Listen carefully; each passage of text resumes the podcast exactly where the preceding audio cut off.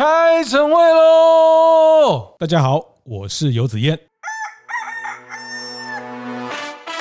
隐藏菜单这件事情哦，这个就是都市传说哈。我觉得这真的是都市传说。在隐藏版的这件事情的经营上，其实是不管餐饮业、服务业，服务业可以很多隐藏版的服务哈。那其实这个都会是一个让品牌增加魅力的一个很有趣、而很有效的一招。对啊。观念对了，店就赚了。欢迎收听大店长晨会。欢迎收听由闯天下跟大店长晨会共同制播的服务一点绝节目。我是天下杂志副总主笔王一之，我是大店长读书会创办人游子燕。哇，今天是我们虎年的第一集呀！哇，恭喜恭喜！我我我过年的时候那个大吃大喝的三圈。没有啦，只是很很害怕看到体重计，但我觉得你好像还节制的蛮好的呢。呃，其实并不太好哈。这个我们过年就是一个一个吃吃喝喝的一个，就不要去想呃什么体重的问题。哦，真的吗？哦，对，所以但是但是我看到你的脸书上面写说，哦，你过年把那些跟食物有关的那些书全部拿出来晒了一下，这样子。对对，因为今年过年哈，就是也是还是在一个防疫的比较紧张的阶段。然后，那我想就因为出门就比较减少，那就把书柜里面的美食的书全部把它拿出来晒一下，哎，发现。这样也可以吃一轮呢，也可以从台北吃到新竹，吃到台中，还有一个彰化小食记哈，这个嘉义的林聪明的这个家的味道的书一路吃下去，就就觉得很过瘾，然后零热量好，就不会有负担，而且可是你这样分享给大家。可是你这样可以满足吗？口腹之欲有满足到吗？呃，我觉得精神上的满足，对，就是人到一个年纪，你就会开始用精神上的满足跟自己沟通，所以。但是哈，但是我我看到你讲的其中有一句话，我们这个身为台中人，真的是心有戚戚焉。你在那个你的脸书上面写到说，肉圆如果出了台中哈，灵魂尽失啊，就说清蒸的肉圆。根本就不叫肉圆哇！我真的那时候看到，真的超想帮你鼓鼓掌的这样子。这个我们有一本书是在讲彰化的小吃，大家知道彰化也是一个很厉害的小吃的城市，它的控肉饭，它的深夜的一天二十四小时都有这个控肉饭。那肉圆哈，这个我们台语叫肉回哈。从小我们就是不是叫肉丸吗？肉回肉回，就是我们彰化鹿港都讲肉回哈。那就是丢到油里面炸那一种。所以我后来去台南发现，哇，这种。蒸的也叫肉丸，而且那个一份两颗，对，然后我吃一颗就摆着，就没有吃第二颗，我就觉得肉丸不应该长这样。然后来台北吃到霸王，里面是红糟肉哦，对对对，没错，像客家会放笋干哈，那个我就觉得那个就都跟我小时候吃的都不太一样。对，当然我觉得这个每个人的味觉都会凝固在自己的某一段的呃时间呐，所以每个人的巷子口的霸王、巷子口的面摊都最好吃哈。是没错，尤其尤其我看到你那个霸王的时候，因为我每年哈过年都一定要回去吃我们那个，因为我家住那个海线嘛，我每年过年一定要去。吃一个杀戮霸丸，我才甘心回台北这样子。嗯，结果今年因为听说，就是因为防疫期间，然后大家就是下来的时候不知道又怎么回事，就是听说塞车塞得非常的严重，然后我老公就不准我吃霸丸，初三呢就一直把我赶着要回台北。是，所以我就完全没吃到霸丸，然后又看到你的脸书说哦。那个霸王，我实在是一直流口水这样子。嗯、是是，我那天看到一个 YT 的影片，他就在讲哈，就是说在台北、在台中都有叫嘉义鸡肉饭的哈。那有一个嘉义人就说，那些台北的嘉义鸡肉饭里面吃的一定都不是嘉义人。好，好好笑。因为嘉义人也认为这个鸡肉饭出了嘉义就不叫鸡肉饭的哈，他们是用火鸡肉饭。所以，我们这集是要继续讲吃的吗？我觉得吃的会让人家讲到欲罢不能哦，真的是。我我们这一集其实我们要来谈一个很有趣、很有趣的话题哦，就叫做隐藏菜单这件事情哦。因为因为刚刚讲到那个吃霸丸，然后我就想到说，我每次去吃霸丸的时候，因为像我们呃沙鹿的霸丸，它除了卖霸丸之外，都还有卖那个干面。然后呢，我每次吃完骂完，然后上面的那个红酱白酱，我都会把它留起来，然后呢，都把它放到那个干面上面去，咸咸又甜甜。我超级喜欢的。有一次我不想吃饭，因为肚子没有那么饿，我去只想吃干面。嗯，然后我就跟老板说：“哎，老板啊，你可不可以给我一个那个加酱的干面？”哎，结果老板居然知道，就是要把那个肉丸的酱放进去。哎，后来我问了他，才知道说。哦，原来这就是所谓的隐藏菜单，是很多人去都这样点。嗯嗯嗯，隐藏的吃法，隐藏的菜单，隐藏的吃法是隐藏的菜单，这个只有老客人行啊来才知道的。我就觉得说，哎，网络上好像就是流传很多名店的那种隐藏式菜单，像我就在那个王瑞瑶瑞瑶姐那边啊，我就看到她说，她这一次好不容易终于。成型，他去那个鼎泰丰，嗯，因为鼎泰丰每个礼拜六跟礼拜日的早上十点钟，哦，他们可以提供一个呃菜色是整年度只有那个时段才有的，叫做小笼汤包，对，而不是小笼包哦，是小包子在汤里面。它的状况是，它的那个包子呢，我们看到了小笼包，它的那个呃缺口捏的那个十八折不是往上吗？是，但是那个小笼汤包。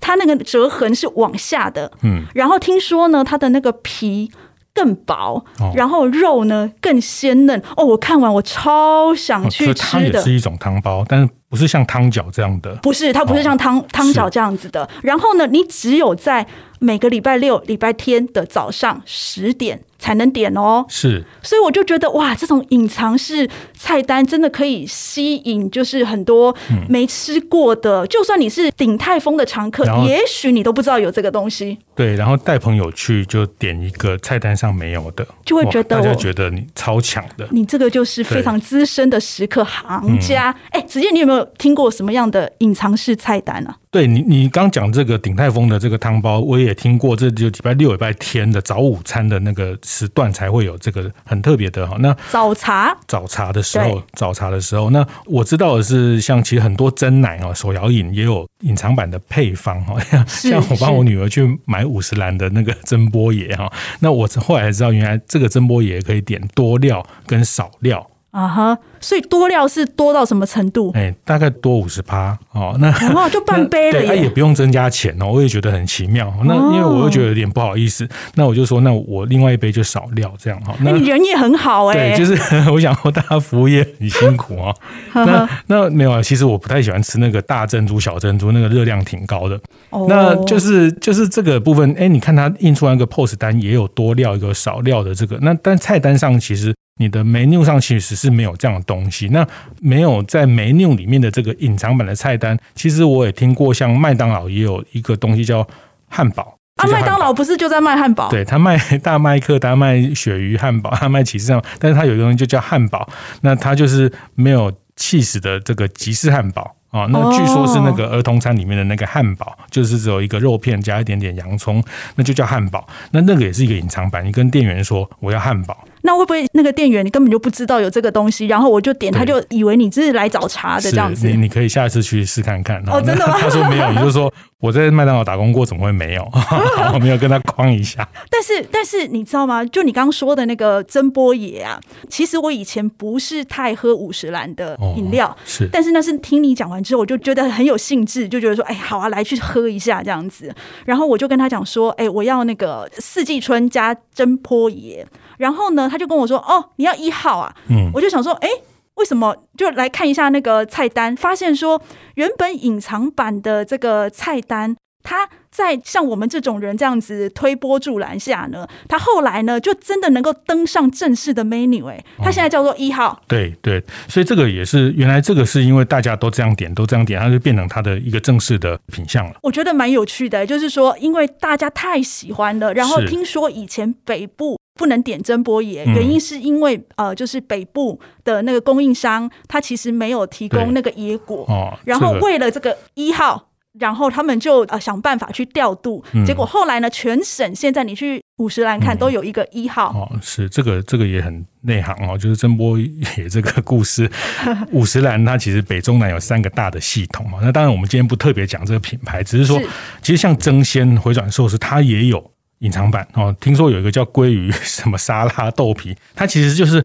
把店里面的一些东西再组合成另外一个不是在菜单上的常规商品，但是一些熟客会去点哦。那说也奇怪，这些东西好像也在他们的系统里面存在，所以他也打得出来，打得出来，他也可以算得出价钱。哦，因为你刚刚讲到麦当劳嘛，那呃，我之前其实有看到一个报道，他就说，呃，像摩斯汉堡里面呢，有一个叫做小集市，嗯。然后呢，就是有一个消费者就去点了，就是叫小集市。他说 CP 值非常的高，他说一个大概四十块而已。你知道啊，摩斯汉堡的汉堡其实不便宜，是。但是那个消费者就说，哎，他今天去点了一个小吉士，然后呢，吃的还不错，还还有一点饱足感，哎，也蛮好吃的。然后就在网络上开始盛传这样子。然后我就非常非常的好奇，就是说他们怎么会有一个品相是菜单里面没有的，然后消费者还知道要点那个小集市，是真的很好奇，我就去问了那个呃摩斯汉堡，我就说，哎，你们怎么会有这种产品这样子？而且有趣的是，他 POS 机上面还打得出来说，哦，那个小集市是多少钱，要帮你结账这样子。是后来摩斯汉堡跟我说，哦，原来其实小集市是是他们三十年前的产品。嗯，那呃现在呢已经不放在他们的正式的 menu 上面，哦、为什么呢？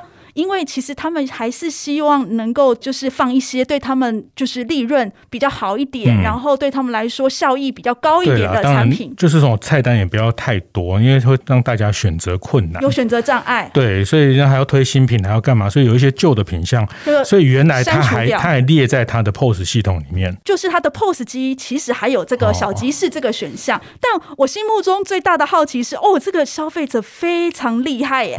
三十、哦、年前的菜单，他。记到现在去还知道要点，像我自己那么喜欢吃摩斯汉堡的人都不知道有这个品相，我也觉得哦，这个我们的消费者其实是非常非常厉害的。哦，我是比较好奇，他 POS 三十年都还没换这个系统，没有，就是说也太省了吧？我就是说，但但我觉得这个这个，因为我今天为了讨论这个隐藏版哈，我 我还特别这两天做了一下功课，是我发现国内到国外。大大小小的品牌系统，你讲得出的星巴克啦、麦当劳啦、什么 In and Out 啦，国外的这些品牌，其实都有隐藏版的传闻、传说。对，这个就是都市传说哈。我觉得这真的是都市传说。那这种都市传说，其实你也可以说它是一个行销的梗。嗯，我觉得是梗，那也是一种经营熟客的方法。那欸其实你刚刚讲到国外哦，我印象很深刻的是日本有一家叫做农特利，是。它呢，就是干脆把那个里面就是所有的料，比如说它里面有什么牛肉啊、猪肉啊、呃虾排啊，什么有的没的，所有的呃沙拉什么，全部都放在一个堡里面。哦、你去可以点这个隐藏版的菜单。是，那我就觉得哇，那隐藏版之黑暗料理，那个所以不是每个菜单都是可以当。这个这个我还问过那个专业的餐饮的老板，就是说。这个隐藏版在英文它叫 secret menu，它就是一个秘密的菜单，它真的是有，真的，它真的是有这个玩法哈。那那我觉得这个里面其实是一个很有趣的行销，跟增加一种神秘感跟趣味性。我觉得光这两件事情，但是当然它可能会有一些副作用啊，可能会有一些新的员工，或是他在 SOP 教育训练，那没教育到这一段，对，或者是像刚一姐讲了哈，到等一下听完大家就去摩斯点小集市哈，那 结果我们就被 那个料不够，对，我们就被干掉翻了哈，结果摩斯就打来抗议说，不要再讲了，哎，我们现在官网澄清说没有这样的东西，结果又又是一篇文章哈，就是又是一个故事。那我觉得这个其实这时候谈这件事情，它有一些方法，待会儿会聊。但是我觉得这时候谈这个东西特别关键，因为。呃，现在这个进入到 AI 点餐啊，客制化的这些需求，慢慢都会被忽略，或者是说，呃，要要去柜台啦，都要去在平板上再扫 QR code 点餐。但我觉得这在隐藏版的这件事情的经营上，其实是不管餐饮业、服务业，服务业可以很多隐藏版的服务哈。那其实这个都会是一个。让品牌增加魅力的一个很有趣、很很有效的一招。对啊，所以我们休息一下，等等，我们告诉大家为什么会有这样的隐藏菜单，还有呢，为什么店家跟消费者都乐此不疲的喜欢这样子的隐藏菜单。稍后回来，欢迎回到服务一点觉的节目现场哦。哦，刚刚我们聊到那个国内外各大餐厅哦，都有那种隐藏式菜单哦，哦，聊得我肚子好饿哦。嗯，对，就我上次听你讲，有一个呃米其林餐厅颐宫也有这种很厉害的隐藏版菜单。哦，这个非常非常的厉害。哦、我记得那时候颐宫刚开的时候，是他们就跟我讲说，哎，等一下要上一道你都没有吃过的东西。嗯、然后呢，我就非常的期待。结果后来他上了一道，他们说那个陈伟强陈师傅就是他们的主厨哦，就说这个是姑妈妈，就是那个姑成云他妈妈教他的，就是在寿宴上面福州人就会吃的，叫做九蛋面线。然后呢，我那时候心里想说，哎，这看起来也很普通啊，就是蛋啊，然后加一些菜啊，然后加那个肉丝这样子。结果一吃。天呐！我从那时候吃完之后，然后到现在每一次回去义工，我一定请他们再帮我做那个姑妈妈的这个九蛋面线，嗯，超级好吃。然后我昨天去确认了一下，他现在还没有在他们的菜单里面，是，而且呢，他们只给熟客，嗯，所以呢，你知道，当我回来之后，我就跟我们的编辑部的同事开始说了这个。九蛋面线，然后我觉得那种呃虚荣感还蛮不错的。嗯、对，这个东西好吃就是好吃在别人吃不到哦，那就特别好吃。没，没错，而且也不是什么鱼翅鲍鱼之类的这种这种对，其实我觉得这个东西，这个就是隐藏版的魅力。好，就是这个巧妙存乎一心哦。就是我们要讨论要不要谈这一题哦。那我我其实有点犹豫哈。其实这个东西就是真的很符合我们节目的名称，叫一点绝。一点绝，这个江湖一点绝 哈。说破了，真的就 对，说破真的就没有价值哦。其实这个就是满足顾客人无我有啊，人有我不一样啊。每个人都想要被个别的待遇。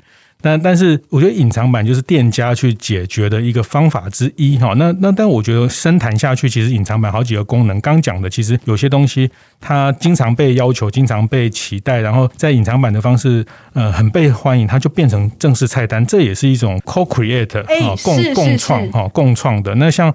我也听过春水堂讲，他们像台中有这种烤吐司的早餐呐、啊，他说他们一开始茶馆也没有卖这东西啊，就是客人看到柜台刚好有吐司，就跟他们说可不可以烤两片给他们吃一吃，就这样烤烤烤，然后发现大家都需要喝茶来点这个，它就变正式菜单了啊。所以很有趣的就是说，它这个隐藏式菜单到底是怎么来的哦？我自己来解读哦，就是说，他就是店家，他一刚开始的时候，他只是为了要去克制化这个顾客的需求，比如说。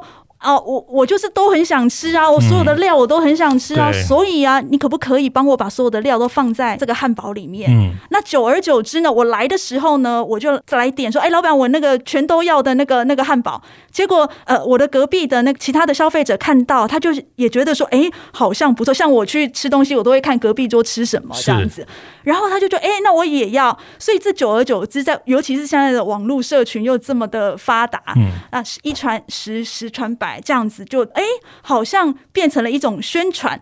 然后另外一种呢，就我所知道的，好像就是像有某一些店家，他可能要煮一些自己要吃的东西，嗯、就同时他煮给你吃，他自己也要吃嘛。是。那煮出来的东西之后呢，他就觉得说，哎，今天这个熟客来，给你，你要不要吃点不一样的东西呢？然后就给你吃，你吃了好吃，就觉得说，哎，老板，你上次给我吃那个呃水饺还有没有啊？嗯、那。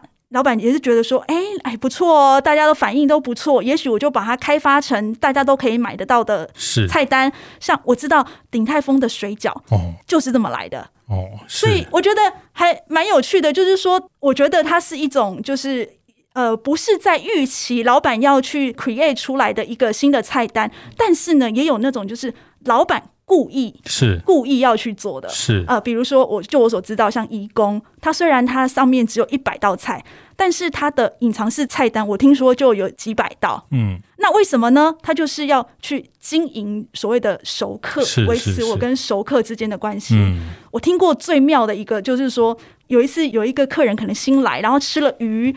吃完之后呢，然后不是剩下那个鱼的那个汁液吗？然后还有一些碎的那个碎鱼肉，嗯，他们呢就用了三颗蛋去做了，呃，叫做鱼汁滑蛋。就是想办法每次给一点那个隐藏式的菜色，是是是就等于是养客人嘛。嗯、我觉得这很有意思，跟客人交心的方式。好，那那其实菜单这个就是给一般的大众哈。那我们有不一样的这个款待的方式。是，那当然这个我觉得我们可以来办一团隐藏版美食的、这个。哎、欸，好哎、我超想，这场我就超想要去。我们有一姐一姐这么庞大的那个恶势力哈，然后就去各家，我们都吃大家吃不到的。们全部都吃没有在菜单上的东西。哎，我觉得真的可以成团呢。真的客人真的很难搞。哎，可是，哎，可是子燕啊，为什么为什么现在的客人都喜欢吃这种？菜单上吃不到的东西，对，但是我我比较黑暗面啦，哈，就是您刚刚讲的很佛心啦，就是克制啦。那那我觉得店家也是在玩一个套路啦，就是 在玩一个跟大家创造话题的方式。嗯，那我其实我这次查了很多资料，我发现我特别压抑，几乎所有的连锁店有特别有 SOP 这些菜单的这些店家，他们都会有。若有似无的去操作隐藏版的这个概念哈，比如说是连锁素食店，像什么麦当劳啊那些，就是他们 S O S O P 很强的那种素食店。是是，那我觉得这里面也是在这个社群的时代，它在传播上，它在讨论上，它有的吃得到，有的吃不到，然后官方也不特别去证实或否认哈，因为有时候它它正这个就隐藏版嘛，那不见得每家店都有，它也是维持了一个弹性。那我觉得这样形成的一个品牌特色跟品牌的独特的魅力的这件事情，啊，我觉得神秘感啊，它它说到底是神秘感跟趣味性。嗯、那人们也是喜欢从这里面发掘一些趣味。那这个其实，在操作上，如果在内部的流程跟 SOP 可以去克服，那我觉得您刚刚讲那摩斯那个例子非常经典啊，就是说，其实这些东西在他们 POS 的。系统里面其实都有这个 SKU 吗？还是 还是这个是 SKU 没错？这个 SKU 不是零售才在讲吗？就是它在菜这里面都有这些品项啊，品项对啊，这这这这都品项，那只是它没有在菜单上面秀出来而已。那那我觉得这个也是。大家在经营上也可以去去思考、去学习，就是我们可以内建很多菜单，是不是在常规的这个食物里面？哦，那那这里面其实，呃，我们刚讲移工的那个例子也非常鲜明。其实他们这么高端的餐厅，它其实就是在透过这个方式，在满足更多不同层次客人的期待跟需求。不过，我觉得我想要从那个消费者，就是客人他的心里面来谈一谈哦。就是说，其实这两年我也发现到，这种因为疫情的关系。大家出不了国，是，所以呃，大家会特别想要去吃一些别人吃不到的东西。嗯，所以我们其实也可以看到，像那个喜相逢啊，其实我们去年《天下杂志》得了金鼎奖嘛，然后就是希望能够有一个庆功宴，然后大家都想要去吃这个无菜单料理私厨，对，然后结果我去那时候去要去订，老板就说二二年就是今年一整年全部都订满了，嗯。哦，我天呐！我想说，哇，现在是怎么回事？大家都喜欢吃这种。后来我发现说，连那个周记食铺也是所谓的私厨，就大家都一股脑儿就是要去排这个，而且排半年，他们都愿意等。嗯，隐藏版的美食。是，我觉得现在大家有一个就是心理作用，消费者有一个心理作用，就是别人越吃不到的，我越要去排，越要去吃，越要去朝圣。这个这个是另外一个饥饿行销的搞法了哈。那嗯。排到二零二二还好，我听过有一个烧饼要排三年哦，我等下再跟你讲在哪里。我知道 在万华，因为在 因为我 因为我想要去买。好，那但我觉得回到隐藏版 Secret Menu 这件事情，其实呃，从行销面、从操作面的实物上，其实刚。一直也提供了一些系统上，其实还是可以辅助哈，所以他在跟客人沟通上，那他会让熟客对这个品牌向心力是提高的。那我其实会蛮建议大家在这个时候要去思考一下，在隐藏版的这个套路，虽然它有一点呃。见招哈，就是说 不是啦，怎么说是 见招？他有一点这个刻意哈，但是就是你要刻意的很不露痕迹，这个也是一个大家要去学习跟体会的部分，就是刻意到大家觉得这很自然哦，然后不露痕迹，对，不露痕迹哈。那其实其实你你知道吗？这里面其实也会风险，因为社群的讨论，你要是。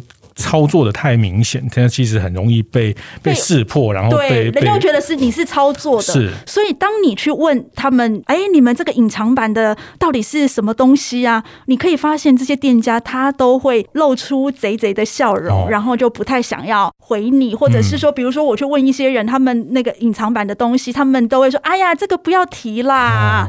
那我你就会觉得说，哎，我干嘛干嘛故意想吃？对，我其实我都觉得他们是在有一种刻意的，就是不提，反而更能够塑造那种大家呃越越想要去吃的那种感觉。特别，我觉得现在在这种嗯网际网络这么普遍的年代里面，其实我们刚刚讲这个隐藏菜单是一种经营跟熟客之间的维系之间的感情哦。但是老实说，我也觉得这是一种新的获客的方式。就像我这种，比如说听了人家说哦，哪里有这个隐藏版的菜式，就会想要去试一试。也许我本来对这个品牌其实根本没去吃过。所以在社群传播的这个 情势之下，这件事情看起来还蛮必要的哈。但我觉得回归基本面，然后就是回归刚讲的，其实呃，隐藏版菜单还是回归客人的需求出发，这个利益还是一个非常。呃，很很好的初衷了哈。那我我查了一下，其实 menu 哈菜单这件事情，我查了一下，好像是十六世纪欧洲才开始。其实最早的 menu 其实只是厨房的厨师的一个笔记，他的一个 note，所以那他不是给客人看的哦。那他后来才演进成对客人的一套东西。那他本来就是一个厨房的 note，厨房的今天要出的东西。那当然后来的商业方式更规范了，更多的东西才会有一个这种制式的菜单出现哈。那我觉得回到这件事情的出发点，它可能是让更多客人的需求可以更被满足。那呃，在这个时代要获客，然后抓到客人的心，然后要让客人吃你的东西，还会谢谢你，还会记得，还会一来再来，还会带别人来。那我觉得这个是一个蛮好的一个方法。那，比起去打折或是去 买三送一，我觉得那个都巧妙多了，而且有 sense 多了。是，而而且我想附和一下子燕你刚刚的说法哦，其实。我后来发现，就是这个隐藏菜单，它的源头哦，其实是起于就是说，你要为客人克制化你的菜色的那种初衷。嗯，就是说，当客人呃，就是你的菜色不符合他的需求，他想要在上面做一些变化的时候。呃，你愿不愿意多用一点心去协助他，然后去呃满足他这样的需求？对你，你讲这个，我有想到吃的，就是 我们女儿小的时候，我们去瓦城吃饭哦。是，那瓦城这种泰国菜都很辣，小朋友就不能吃，就不喜欢吃辣的东西。那我们去就是要吃辣的嘛，就点了一堆，然后小朋友就那边在。六七岁的时候，然后他就后来服务员就送什么来，你知道吗？什么？送了一一盘肉松来，你知道？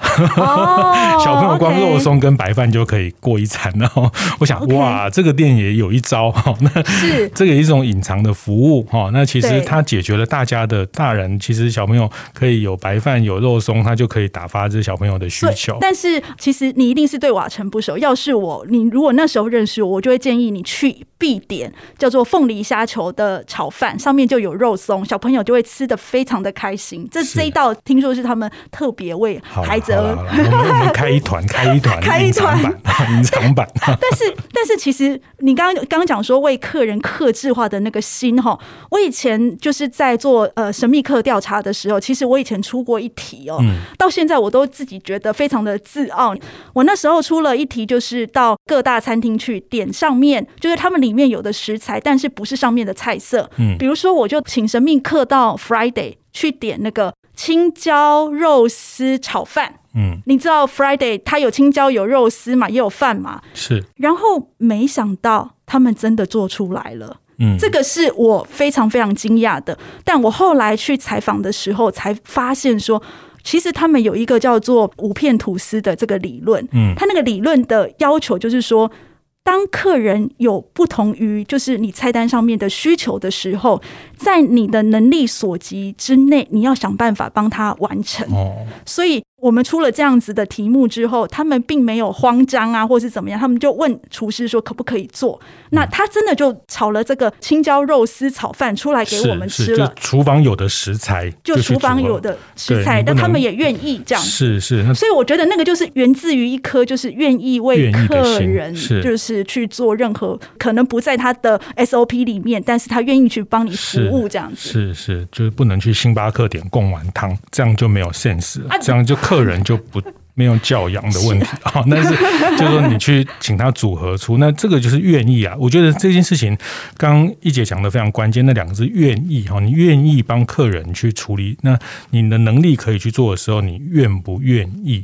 那比较多的时候，可能你很忙，你很呃，为了整个流程的顺畅，你你会比较不愿意去做这件事情。那我觉得那个愿意，真的就是那个服务的这件事情的高尚，服务的这件事情值得被尊敬的一个很重要的原因。是，所以其实我觉得刚刚子燕有讲到一个，就是连锁店里面他愿意去帮你克制化这样子隐藏菜单。是，其实我觉得。特别特别的不容易耶！是是，这个也可以从这件事情来看到一个店对服务这件事情的态度。啊，那我觉得这个是也是大家在看待服务业，或是回头去检视自己的服务的内容的时候，呃，能不能有这样的一个愿意？是，所以高明不留痕迹的来去维系跟呃老顾客之间的隐藏菜单呢，哎，在我们认为也是另外一种高效获客的一种新的技法。好，这个是易姐给今天的一点诀的一个建议哈。那我建议大家，越是标准化、规模化的餐饮服务，越要去巧妙的去运用隐藏版，带给顾客的神秘感跟趣味感。所以，如果听众朋友知道什么我们不知道的隐藏菜单哦，呃，欢迎大家留言来告诉我们哈。我是王一之，我是游子燕，服务一点诀，我们下次见。会后记得在 Apple Podcast 订阅、评分、留言。有任何想在晨会上讨论的议题，也欢迎提出。大店长晨会，下次见，拜拜。